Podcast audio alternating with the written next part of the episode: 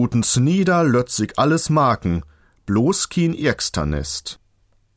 Aus einem Schneider lässt sich alles machen, nur kein Elsternest. Der Schneider hatte in der alten bäuerlichen Gesellschaft eine geringe soziale Stellung.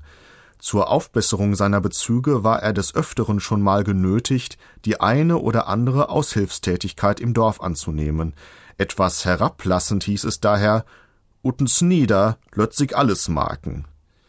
Der zweite Teil des Spruches weist aber auf eine positive Eigenschaft des Schneiders hin. Er ist immer adrett gekleidet, ordentlich und reinlich. Ein Elsternest dagegen ist stets verschmutzt und unordentlich. Für unordentliche Arbeit gibt sich der Schneider nicht her. Das widerspräche seiner Standesehre und dem Anspruch, den seine Auftraggeber an ihn stellen. Utens nieder lötzig alles marken, bloß kien Irksternest.